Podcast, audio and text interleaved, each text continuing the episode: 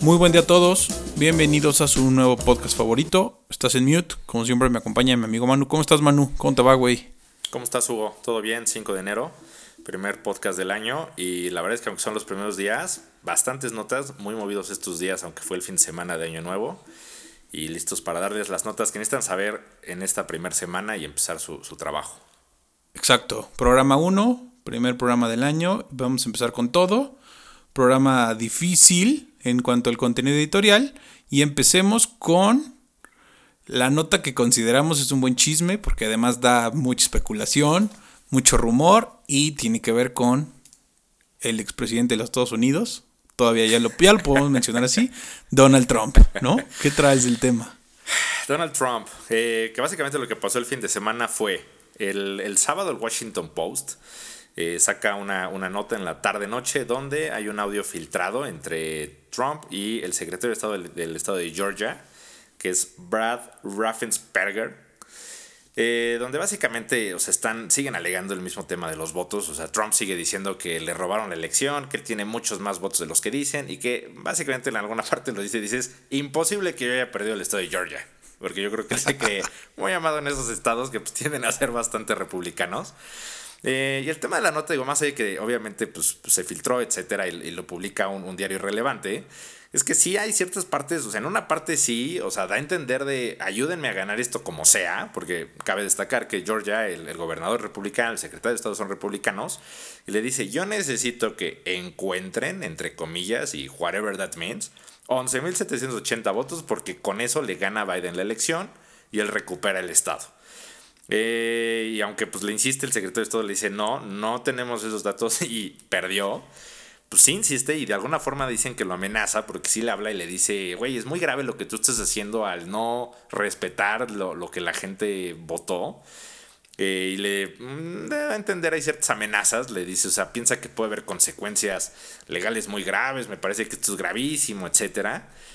Eh, entonces, pues esa fue la nota de ayer toda la noche y que incluso, pues, bastantes analistas están diciendo que es algo equiparable a lo que pasó con, Watergate y el escándalo de Nixon, porque pues, al final es el presidente presionando de alguna forma para que se encuentren votos a su favor. Exacto, como ya bien dijiste, son audios que filtran y hasta las noticias que estaban del fin de semana era los filtra el Washington Post y demás. Yo investigando y revisando y preparando el título ya encontré que el que hizo las grabaciones fue el propio secretario de Estado, las graba, las deja a su equipo de trabajo y les dice, no vamos a hacer nada, porque justo si revisan los audios, él habla poco y trata de no meterse en broncas. Yo creo que pensando que ya es un presidente saliente, dice, yo no me voy a embarrar más las manos en este cochinero. Entonces lo graba y él le dice a su equipo de trabajo, no vamos a hacer nada ni vamos a filtrar nada hasta que, o en tanto que el presidente Trump haga algo en contra mío. ¿Qué hace el presidente Trump en sus berrinches? El domingo se pone a hablar de él. Entonces lo que hace el secretario dice, ah, ahí va la mía, la filtro a los medios y el Washington la manda a varios medios y el Washington Post es el primero que lo sube. Eso está cañón porque a mí la, la duda que me deja es si eso está haciendo con Georgia, porque como saben, el Congreso, o más bien las elecciones en Estados Unidos no son como aquí, van, votan, pero al final cada uno de los estados representa votos o, o, representa distritos que son con lo que va ganando. Ellos necesitan 270 para alcanzar y ganar. Le faltan un chingo aún así para ganar. Entonces, si esto está haciendo con Georgia, que representa 16, ¿en qué otros estados va y está haciendo lo mismo y no se ha filtrado? Eso es lo que a mí me saltaría, porque no nada más con Georgia ganaría. Le faltan un chingo. Sí, le faltan, le faltan bastantes. Eh, no recuerdo exactamente cuál fue, cuál fue la última cifra ya eh, ahora que el colegio electoral votó a mediados de diciembre. Pero es una diferencia considerable. Y, o sea, como dice, entiendo que Georgia es, es uno de los estados clave, pero sí lo tendría que combinar con algún otro estado. Posiblemente se hablaba mucho de Pensilvania, que es donde ha hecho mucho push, hay mil demandas, la Suprema Corte Correcto. está metida. Eh, pero como dices, digo, al final, o sea, el sistema electoral es tan raro por este tema del voto indirecto y de que cada estado representa votos, o como yo lo veo en mi cabeza, son puntos. Eh, y pues cuando tú llegas a cierta cantidad de puntos es cuando ganas. Y eso es lo que la verdad le ha dado sabor a, a la elección gringa y a esta, a la de hace cuatro años. O sea, porque no es como en México. En México vas, se abre la jornada electoral, votas, salen los primeros sondeos y dicen X candidato está ganando por X millón de votos y se acabó, no hay más. Es imposible que recortes esa distancia. Y en este caso es lo mismo, Biden le lleva millones, pero el chiste es que como cada estado le da voto, es como un concurso. O sea, vas ganando los estados, te van dando puntos y cuando llegas a 270 ganas. Pero esa es la relevancia, porque dirán, bueno, ¿de qué le sirve ganar solamente Georgia? Pues eso, que él ganaría 16, le quitas 16 votos del colegio electoral a Biden. Y pues yo creo que es otra alternativa es Pensilvania o no sé, pero... Pues sí, Lo que tengo es, Joe, Joe Biden tiene 306 y Donald Trump tiene 232. O sea, aún así le faltan un chingo. Igual sumando Pensilvania, sumando Florida, que Florida también, Florida da 29 votos electorales. Entonces, yo creo que sumando todos esos estados en los que él siente que tiene poder o podría revertir, pretende, pero la verdad es que estamos a nada. La presidente ya toma posesión el próximo 20 de enero. Entonces ya estamos a nada de que esto se resuelva. Y más que el, la Suprema Corte ya ha resuelto la mayoría de las impugnaciones presentadas, si no es que todas.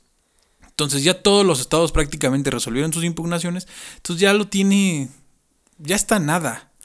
Y algo también muy relevante, y no sé si lo viste, es la mega protesta que está organizando el próximo 6 de enero, llamando a todos los rednecks que puede, invitando a romper la sana distancia y la jornada de protección para que vayan a Washington a marchar a su favor. O sea, va a ser una locura. Lo que va a hacer Washington el 6 de enero es una locura por los berrinches de este güey. Sí, que, sí, que tal cual, y yo tal cual así bien encabezado, que eran que estaban llamando a una marcha salvaje. Esa era la palabra que usaron, una marcha salvaje. Sí me imagino a todos los rednecks llegando en sus pickups, este, con su gorra, con su chaleco y mezclilla y incendiando Washington. Y con un AK-47 cada uno, güey, que es lo peor. Un K-47 que les dieron en Walmart en la compra de dos kilos de jabón detergente. Entonces, eh, o sea, sí, no sé qué vaya. Pues digo, al final creo que ya es irreversible. O sea, son los últimos este, pataleos que está haciendo. No sé para qué lo está haciendo. O sea, la llamada hay un fragmento como de cuatro minutos que pueden escuchar en, el Washington Post, pero es hasta cómica. O sea, si hay una parte donde le dice, Brad, ¿estás seguro que no quemaron boletas en X distrito? Dice, no, señor presidente. ¿Estás seguro? No, seguro, seguro. O sea, que me dice, güey, ya, por favor, me estás quitando mi tiempo. Está cañón. Tenemos, le dice, tenemos que defender nuestros números creemos que nuestros números son correctos. Cuando ya se resolvió, o sea, sí tiene varios fragmentos que, nos, o sea, nos podríamos aventar todo el, todo el programa diciendo, eh, dijo esto, dijo esto.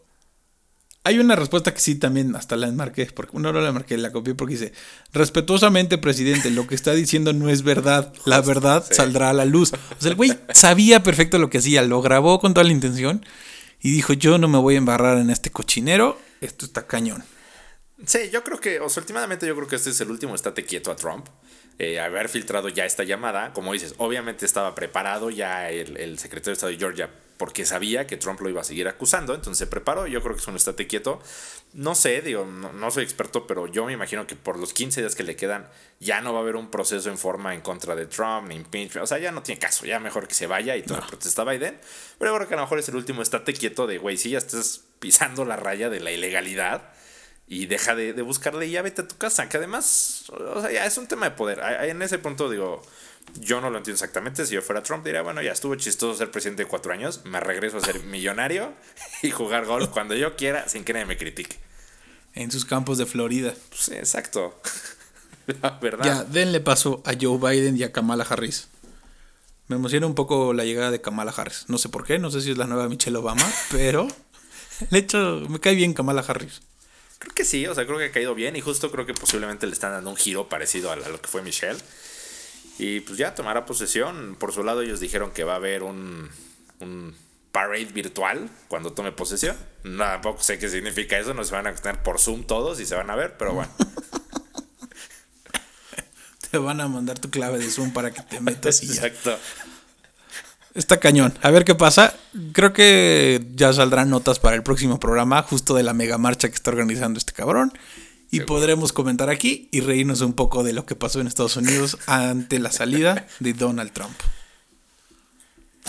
Así es. Otro tema que traemos, y la verdad es que hizo bastante ruido el fin de semana, como que no lo entendíamos bastante bien y nos tuvimos que poner a investigar un poco, es el valor que alcanzó Bitcoin el fin de semana, o la moneda, o como le quieran decir, criptomoneda, Bitcoin. Una cifra récord. Sí, exacto. Bitcoin, que es, como dices, criptomoneda, moneda digital, eh, hay muchísima controversia atrás, o sea, qué es, este, cómo que se genera, todo el tema de blockchain que existe, que eso podría dar para muchísimos programas y posiblemente mejores programas que este que solo noticias y no, no ese tipo de temas. Pero bueno, básicamente, o sea, Bitcoin se, creó el 3 de enero de 2009, entonces también justo coincidió con que cumplía 12 años la, criptomoneda y como que por eso hubo mucho ruido.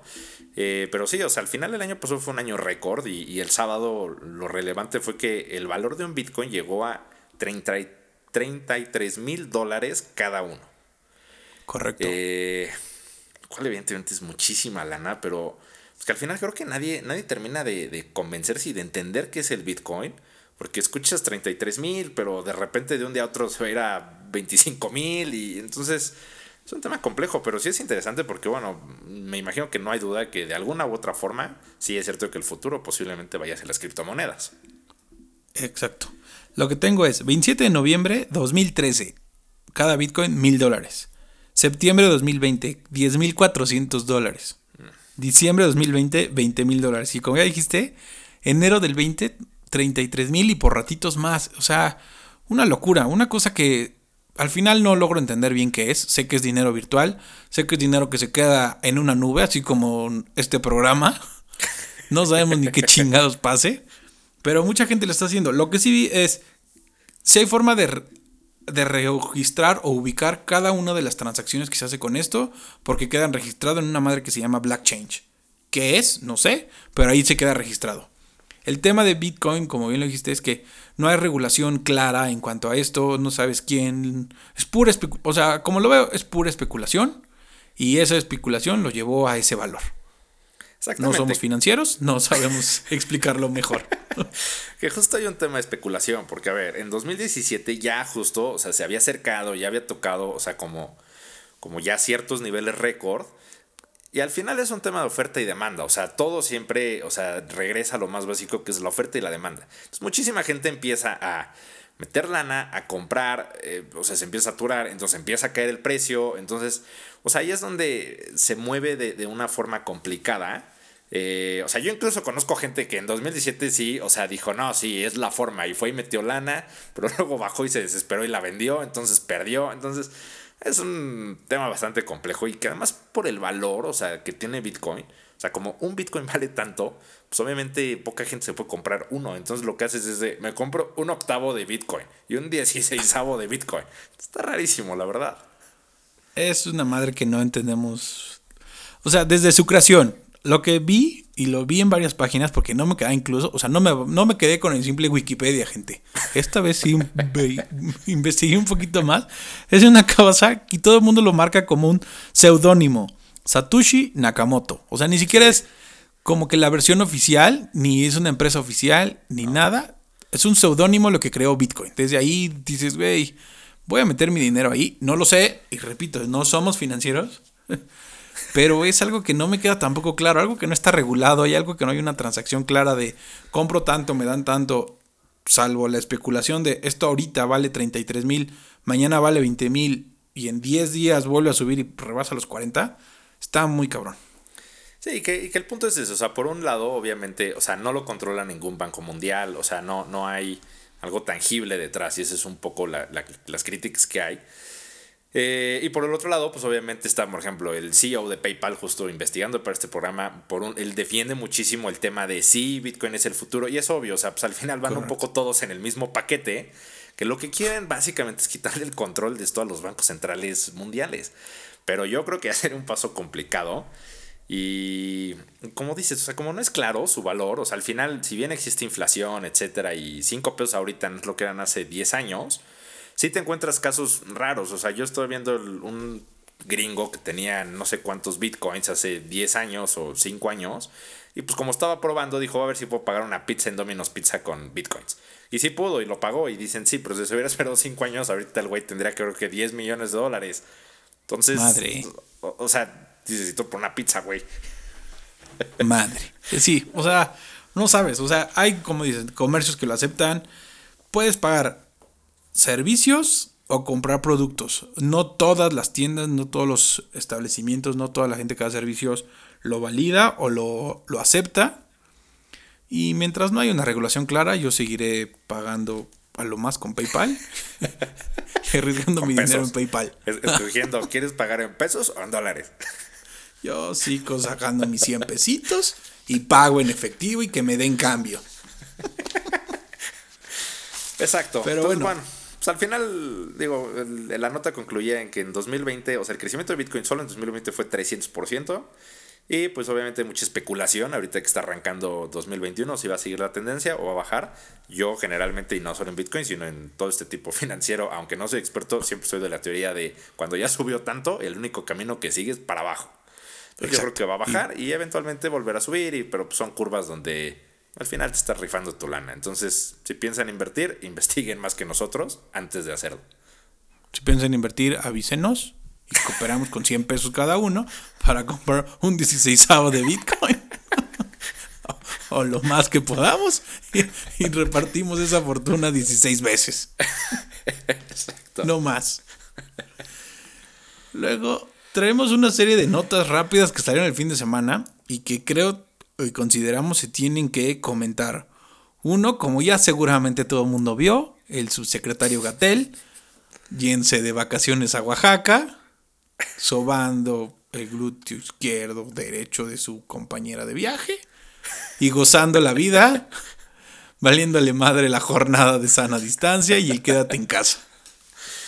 Sí, o sea, desde el 31 de diciembre salieron fotos de, López Gatel subiéndose a un avión de Aeroméxico. Está arriba del avión, no trae el cubrebocas, está hablando por celular, cuando se supone que ya arriba del avión ya no hay celular por celular. O sea, no entiendo un poco el tema de pues todos somos personas y tenemos derecho a vacaciones, pero pues básicamente él le toman las fotos en el momento preciso donde le está valiendo madres. Le vale madre. Le preguntan hoy al presidente en la mañanera y dice, pregúntenle a él, yo por qué, prácticamente. Citando al clásico Fox, y yo por qué. por qué. Dice, pregúntenle a él. Le preguntan a Sheinbaum en su conferencia de prensa hoy, donde sale a decir que la ciudad otra vez es un caos, la Ciudad de México, y dice, ahorita yo no salgo, yo aquí me quedo, la ciudad no me deja. Sí, y le preguntan la este verdad es que sí lo ataca. O sea, Sheinbaum de alguna forma le dicen, o sea, ¿tú qué opinas? Y dice, yo y todo mi equipo, o sea, nadie de nosotros dice, nos moveríamos porque sí estamos en una emergencia grave.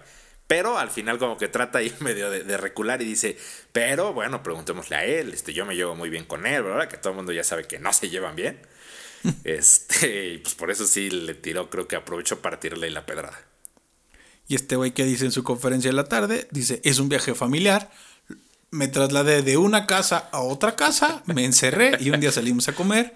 Y todavía en un tono muy sarcástico dice, yo no sé si ustedes sepan, pero no se puede comer con el cubrebocas, entonces me lo quité siguiendo los lineamientos que publicamos hasta la fecha.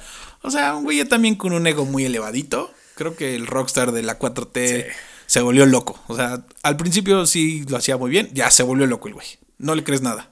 Sí, no, a ver, o sea, digo, tiene una hora donde todo el mundo, o sea, todo el país este, se detiene para escucharlo. Eh, y justo, como dices, o sea, sí creo que contesta con, con, cierto tono ya medio de sarcasmo, porque mucho hace de, como yo ya les dije, pero si no, ya se les olvidó, les voy a repetir las O sea, sí, un poco sarcástico. Y yo la verdad, mi impresión es que sí creo que se contradice un poco porque sí dice, fui a visitar a familiares muy cercanos, hace una pausa y después dice, amigos muy queridos. Entonces, yo creo que lo dijo para cubrirse por si ahí sale la nota de que no tiene ni familia en, en Cipolite. En Cipolite, el güey. Lo que estaba cañón son los memes de el presidente López Obrador con su playera de un amigo muy querido fue a Oaxaca y me trajo esta playera. me pareció una joya. Pero bueno, el consejo que podemos dar en este podcast a los escuches que tengamos es quédense, cuídense, si no tienen que salir, no salgan. Si tienen que salir por su trabajo, pues denle, no hay de otra, pero si no, la neta es que cuídense porque está cabrón. Cada vez escuchamos casos más cercanos y esto está fuerte. Se viene lo rudo. Otra cota que tenemos, y la habíamos dejado la semana pasada, es el pasado 30 de diciembre el Senado en Argentina aprobó el aborto legal. Tema polémico, algunos estarán en contra, algunos no. Viene también... Esto viene, y la neta cuando lo estaba investigando es importante, porque hay ciertos temas que Argentina es pionero. Uno es matrimonio igualitario, fue el primer país en América Latina que lo tiene desde 2010. O sea, viene fuerte los temas en Argentina, los temas sociales. Podrán estar a favor, podrán estar en contra, cada quien tendrá su opinión, pero se legaliza el aborto de las primeras, antes de las primeras 14 semanas. ¿Qué generó más que la legalización o no? Una serie de memes el fin de semana, porque como en, también en teoría están en sana distancia en Argentina y salieron a, a protestar o manifestarse muchas mujeres, salieron muchas señoras ya mayores de 50 o 60 años en su casa con su pancartita diciendo, por las que no pudimos abortar. ¿Quién tomaba las fotos? Sus hijos. ¿Quién salía atrás en las fotos? Sus hijos balagardos. el baquetón de 30 años acostado atrás sin mover un dedo durante esta pandemia. Apoyen o no apoyen, eso está cabrón. Una señora diciendo por las que no pudimos abortar y el balagardo ahí viéndole y tomándole fotos.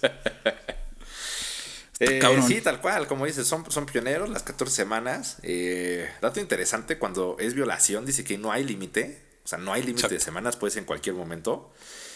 Eh, y también otra otra curiosa, que eso yo creo, eso creo que ya es más especulación y chisme que la gente crea, pero es todos los que están a favor del, exacto, todos los que están a favor del aborto en Argentina, eh, todo se identificó con el color verde y era la famosa marea verde, etc. Entonces, bueno, esto se, se, aprueba el 30 de diciembre y el 31 de diciembre en el mensaje que da López Obrador y, y Beatriz Gutiérrez Müller, ella sale toda vestida de verde. Entonces, como que un poco fue que dijeron que si estaba mandando un mensaje no sé, incógnito, no sé qué forma, de que está a favor y que lo apoye, que tal vez en México se busque algo nacional. Pero, bueno, dato curioso. Ya veremos si, efectivamente lo empujan o no. O solo le gustó el verde por ser Navidad. Sale y dice el presidente, eso es un tema de consulta y me gustaría que solo la consulta lo hicieran las mujeres.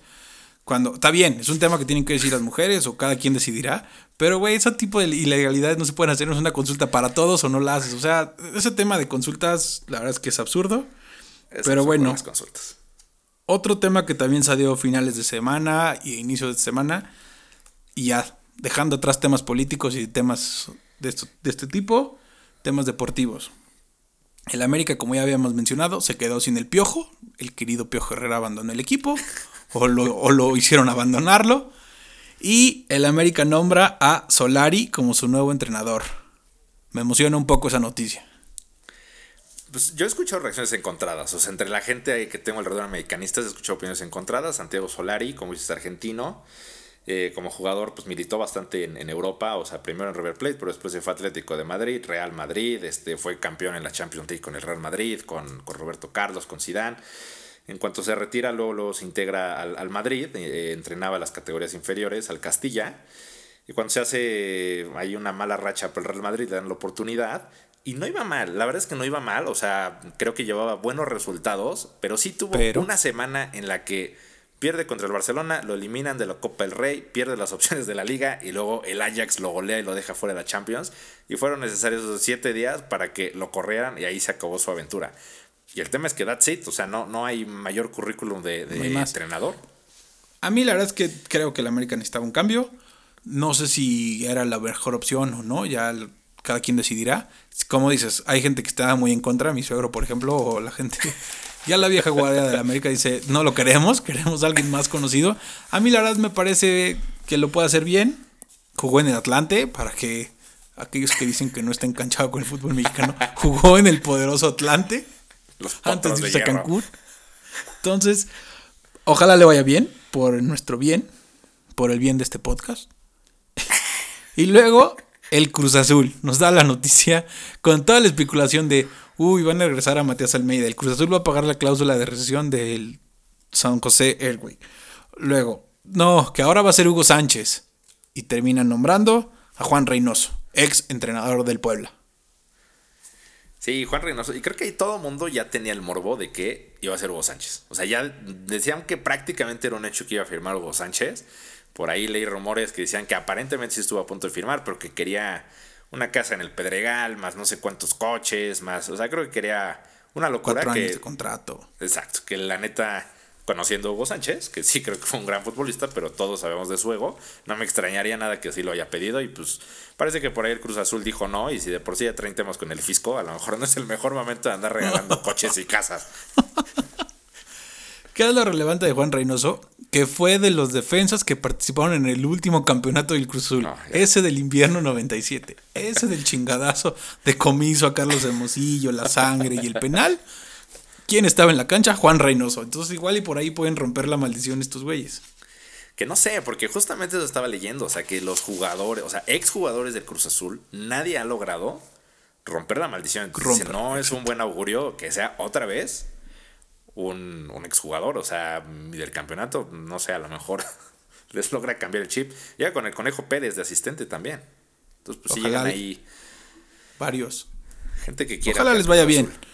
Por el bien de ese equipo, ya se lo merecen. Por el bien de su afición, más que del equipo, porque Directive es un cagadero. Por el bien de la afición, pobres güeyes, tantos años sufriendo, ya se merecen una gloria. Y por último, como muchos saben, terminó la temporada regular de NFL, empiezan los playoffs, un tema que nos apasiona a ambos. No nos clavaremos ahorita, ya lo dejaremos para el jueves, unos días antes de la ronda divisional, de la ronda de Wild Card. Pero el Black Monday o el lunes negro, ¿por qué? Porque es el lunes en las que al terminar la temporada se empiezan a correr a los entrenadores y hoy no fue la excepción y salieron varios. Salieron varios, que la verdad es que, o sea, yo viendo la temporada yo pensé que iban a salir más. Al final únicamente salen tres hoy, que son los, los coaches de Jacksonville, de los Jets y de los Chargers. Eh, yo pensé que iba a haber más, solamente salen tres. A ellos se suman tres más, que ellos ya habían salido durante la temporada, ya los habían corrido, que es Detroit, Houston y Atlanta. Entonces, pues existen ahorita seis posiciones de head coach disponibles en la NFL y siempre también ahí es el chisme y el morbo de a quién entrevistan, quién llega, etcétera. Exacto. Como muchos igual no lo saben. La NFL sí es muy clara en sus reglas. No es como de aquí de, uy, entrevistamos a Hugo Sánchez y ahora es entrenador y especulamos de Hugo Sánchez. No. Ahí sí es muy claro porque cada equipo tiene que avisar, sobre todo cuando los entrenadores o parte del staff de coacheo de un equipo tiene contrato. Entonces tienen que avisar a la liga y decir, a ver, yo, Jaguars de Jacksonville, que no tengo entrenador, voy a entrevistar al coordinador ofensivo de Kansas para ofrecerle el puesto de head coach, ¿no? O entrenador en jefe. Exacto. Todo se tiene que avisar, por ende, todo mundo sabe a quién están entrevistando y la especulación crece más. Algo, algo más que hace que los deportes de Estados Unidos sean una maravilla. Exacto, es parte del espectáculo, porque entonces justo empiezan a salir los equipos de tal equipo ya pidió entrevista con el coordinador de X equipo, pero otro lo quiere, entonces creo que también genera un poco de pique entre los equipos, para entre ellos decir, híjole, ¿quién me puede ganar? Eh, y pues que empiecen a entrevistar a sus candidatos. Y que otro punto también interesante es que los equipos están obligados a entrevistar a cierta cantidad de su propio staff, digamos que les den oportunidades de crecimiento. Y también ya hay reglas para pues, cierta cuota de afroamericanos, o sea, un poco el, meter mayor diversidad. Y como todos, como dices, es tan transparente, pues un poco están obligados a reportar a quién entrevistaste como para ver si realmente cumplieron esa cuota de al menos darle la oportunidad a alguien más. Que la neta creo que generalmente simulan eso y no se la dan a nadie porque siempre quedan los mismos. Pero bueno, al menos ahí tienen su show. Ojalá, ojalá sea un buen show esto. Porque vienen, o sea, de los que están, me parece que, y lo comentábamos medio en la tarde en un chat con otro amigo, creo que el Jaguares es la que, el que tiene mejores herramientas para hacer un equipo por las rondas divisionales que le quedan, en, por las rondas de selección del próximo draft de abril porque tiene un tope salarial, lo mismo, los equipos, una liga como la de la NFL que es tan cañona, les pone un tope salarial a cada equipo, no pueden gastar tanto en jugadores y demás. Y justamente los jaguares tienen un tope salarial cañón, entonces tienen una cartera muy grande para gastar, para invertir en un buen equipo. O sea, creo que los jaguares es el mejor equipo de estos que se quedan sin entrenador, la verdad. Sí, los Jaguares es como el más atractivo. Todo el mundo espera que van a escoger a grandes jugadores en, el próximo draft. Eh, Chargers yo creo que también está interesante, pues un poco por ser Los Ángeles, el estadio. Tienen un coreback muy joven, o sea, novato, que lo hizo muy bien, o sea, como que pinta futuro. Por otro lado están Houston y Atlanta, que o sea, están endeudados hasta el cuello. Han hecho lo peor que pueden hacer. Houston se deshizo de todos los jugadores que valían la pena. Entonces, pues esos dos puestos yo creo que no son atractivos para nadie, la verdad. Gracias Bill O'Brien. Yo creo que en Houston odian a Bill O'Brien a muerte. El güey no sé dónde vive ahora, pero no creo que vive en Houston. O sea, yo creo que si lo ven los Watt, lo madrean. No, se, se a hacerse de sus mejores jugadores a cambio de jugadores que no es que sean malos, pero no tenían el calibre de los jugadores que tenían. pues deja endeudado al equipo. O sea, no tienen oportunidad de reclutar a los jugadores, no tienen dinero, no tienen estrellas. No sé qué vaya a pasar con Houston. No sé qué vaya a pasar. Y última nota que salió ahí en medio del NFL, porque a muchos lo conocen, John Elway, estrella de los Broncos, de Denver. Era este, gerente general y lo nombran una cosa que no terminamos de entender, que es como el que va a elegir ahora el gerente general, su dueño del equipo o President Football Operation, presidente de operaciones. Eso es lo que va a hacer ahora John Elway. O sea, prácticamente ser millonario.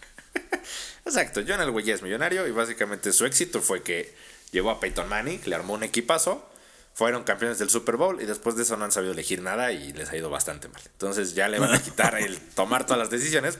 Yo creo que es una forma polite de no correrlo. Decirle, no lo has hecho bien, no te vamos a correr, te damos un puesto ahí como un poco, pues te vamos a seguir pagando por el amor, yo creo. Y that's it. Pues seguro lo quieren un chingo. Pero lo bueno. mucho, pero bueno. Hasta ahí lo vamos a dejar. El jueves ya entraremos más a detalle y ahí sí le destinaremos unos 10 minutos al NFL, porque viene el mejor fin de semana del año en la NFL, que es la ronda de, de Wildcard o comodines, porque hay tres juegos el sábado, tres juegos el domingo, una locura. Sí, váyanse preparando, porque sábado y domingo de 12 del día a más o menos 10 y media de la noche va a haber fútbol, tanto sábado como domingo, entonces pues, es un buen pretexto para no salir de casa, nada más negocien ahí con sus respectivos para no tener problemas conyugales. Exacto. Pero bueno, creo que están suficientemente informados. Muchas notas, tratamos de darlo en estos 30 minutos y abarcar lo, lo que consideramos se tiene que saber, ¿no? Como siempre. Como siempre, los temas que tienen que saber y nos escuchamos el viernes. Nos escuchamos el viernes. Cuídense, que estén muy bien. Adiós, Manu. Abrazo, bye. Chao.